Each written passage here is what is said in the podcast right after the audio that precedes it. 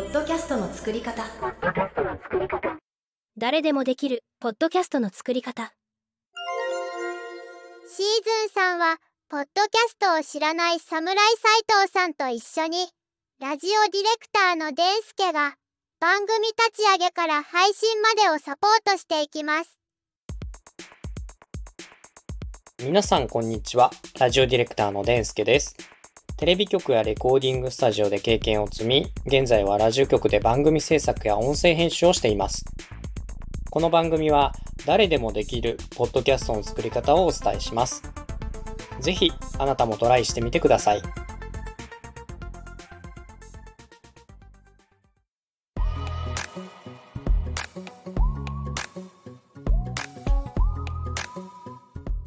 自己紹介のお話です。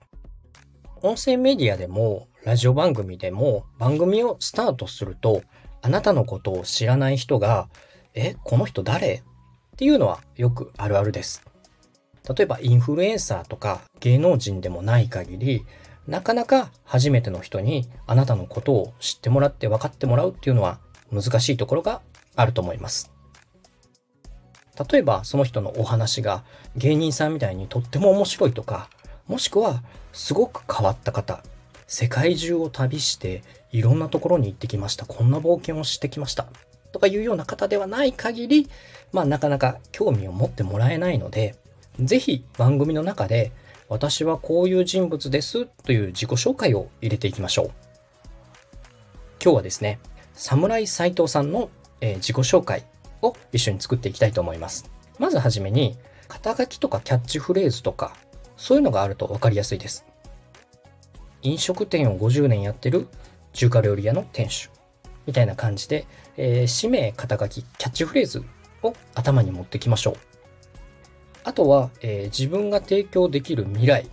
私はこういうことができます。先ほどのやつにつなげると、中華料理屋の店長のデンスケです。私はとっても美味しいチャーハンを作ることができます。で、三つ目に、えーやってきた過去とか実績を入れてください。中華料理屋のデンスケです。僕はとっても美味しいチャーハンを作ることができます。ミシュランで三つ星を取ったレストランで働いていました。で、最後、えー聞いてる人にとってほしい行動。ぜひ私のお店に来てください。こんな感じですね。えーこの4段階、えー氏名、肩書き、キャッチフレーズ、自分が提供できる未来、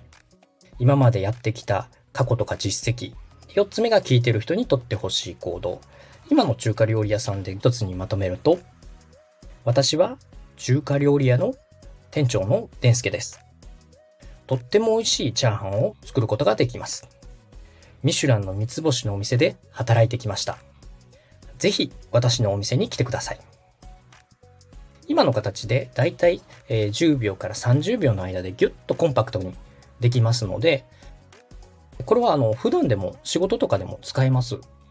ご自身の自己紹介で作ってもらって、このパターンを応用すると、え自分の番組の紹介もできます。この番組はこんな人がやってて、聞くとこんな感じになります。ぜひ皆さんこの番組聞いてねみたいな感じでテンプレートで作ることができます。早速、侍斎藤さんの自己紹介を作っていきましょう。斉藤さん、今の説明分かりましたか？はい、わかりました。じゃあまず早速、お名前、肩書き、キャッチフレーズというところで、えー最初なんですけども、えー侍さんは今、ギターのリペアとか、バンドマンとかミュージシャンもされてるということなんですが、普段何か肩書きとかつけたりしてますか？肩書きが侍なんですよね。あ、なるほど。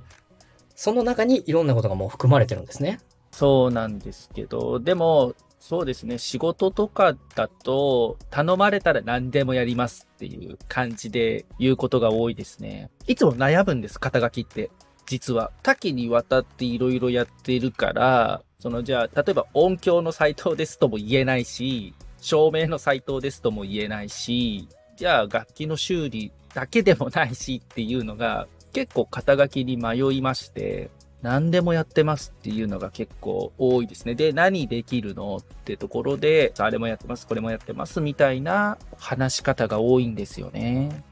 今、えーまずこの番組を聞いていただいている方には、侍斎藤という部分だけで、侍につけられた思いっていうのも聞いてる人は、えー先ほどのお話でも分かってると思うので、まあ、十分肩書きになるなと思います。あとは、えー侍斎藤さんの番組をスタートした時に、先ほどの思いを付け加えられると、あ、だから侍斎藤なんだなっていうのが入ってくると思いますし、もう一つ今のお話を聞いて、何でもできるっていう部分を言い換えすると、例えば、助っ人用心棒とか、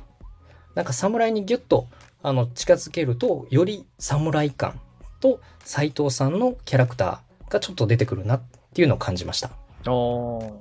なので、今は侍斎藤でいきましょう。また、えー次の収録の時までに、うん、助っ人四人棒。うん、なんかこんなんもいいな、こんなんもいいなっていうのをまた考えてみてください。はい、わかりました。では、えー侍斎藤。で、あとは自分が提供できる未来ですね。えー侍斎藤さんがこんなことができますよ。えー僕と出会ったらこんな風になりますよ。何かこう、えー未来、その人に、まあ、デンスケでいいです。デンスケに、えー侍さんが見せてくれる未来をちょっと教えてください。難しいですね。えー、うん。そうですね。これから、えー、侍斎藤さんが番組をスタートしていったりとか、いろんなことを何でもされてるということで、例えばこの提供できる未来、ご相談いただいたら何でもお力添えします。とか、そうですね。困ってる人を助けますとか、実際に相談に来られた場合って、どんな感じでお話進められるんですか？そうですね。例えば、僕の場合ですと、いろんなところの観点から物事を見ることができるんですよね。例えば音響さんだけしかやってない人だと、音響の観点でしか見れないんですよね。それが違うところからの見え方もできるので、重宝されるところが多いかなっていうところがありますね。今、先ほどのお話ですと、まあ、何でもできるっていう部分を、まあ、キャッチフレーズというニュアンスが出てますけども、逆に一つでご紹介いただいてもいいと思います。まあ、今、デンスケのシリーズの中なので、例えばそのギターリペアのとか、え楽器の修理ができるとかでもいいと思うので、そうなった時に、えあなたが大切なものをまた生まれ変わらせることができますとかいうのは一つで突き詰めることができると思います。そうですね。多分、その、音響とか照明とかっていうよりは、多分ギターリペアっていうのが一番強烈だとは思うんですよね。フレーズというか、なかなか仕事としてやってる人って少ないし、出てくる人も少ないと思うので、それが一番いいかなって思います。音響リペアか、まあ、バンドマンも面白いと思うんですけどね。あその侍さんの中に込められてた先ほどの三味線っていうのと和の文化、それをまたステージで表現されているっていうところがすごく侍につながってるなっていうのを感じたので、あ。うん。おっしゃるようにギターリペアの部分っていうのが響きやすい部分あると思いますし、まあ、この侍というカルチャーの部分を押していくっていうのもできると思います。そうですね。番組的には、やるとしたら、やっぱり、ギター音楽を絡めたいっていうところはあるので、そうですね。でも、リペアの方が話しやすいかもしれないです。というのも、なんか、リペアな部分のところからの、その、例えば、昔のミュージシャンの機材の説明とか、そういうのができるんじゃないかなっていう、こういう改造されてました、みたいなのとか、構造的にこれ大丈夫なのみたいなのとかできるんじゃないかなって考えると、リペアの方がやりやすいかもしれないですね。ミュージシャンとかっていうよりかは。今はではギターリペアでちょっとイメージしますね。ではギターリペアを、えーやってる侍斎藤です。で、自分が提供できる未来。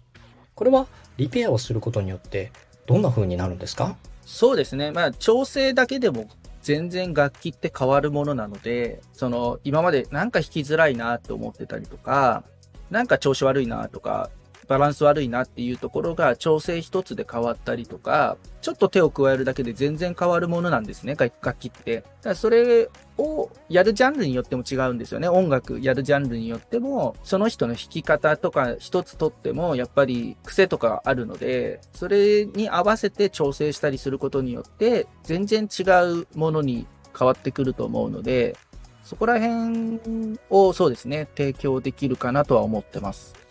ありがとうございます。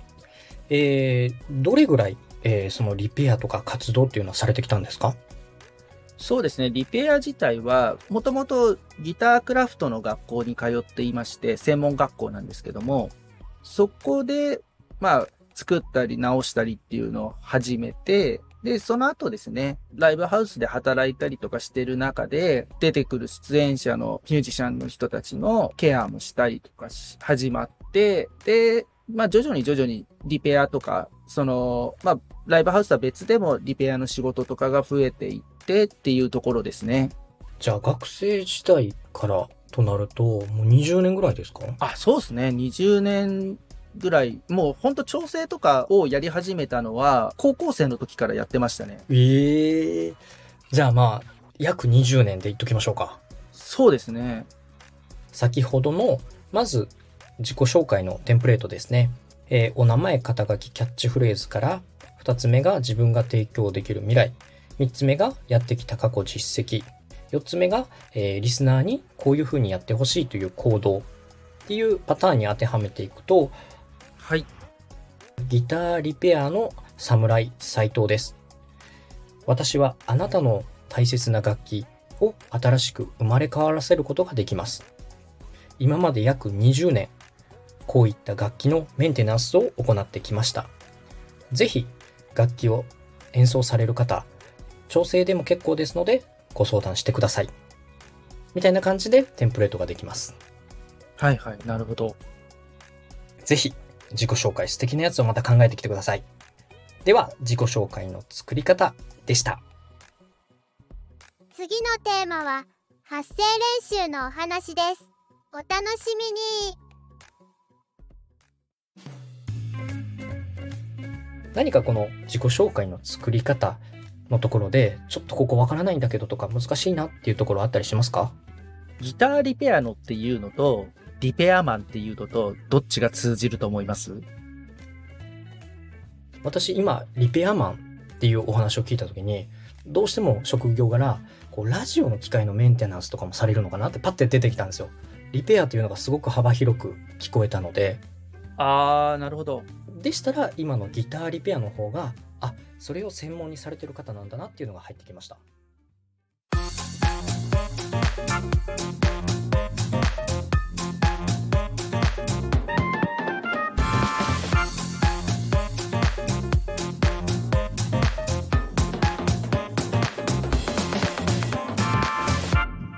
ポッドキャストの作り方。ポッドキャストの作り方。ポッドキャストの作り方。誰でもできるポッドキャストの作り方。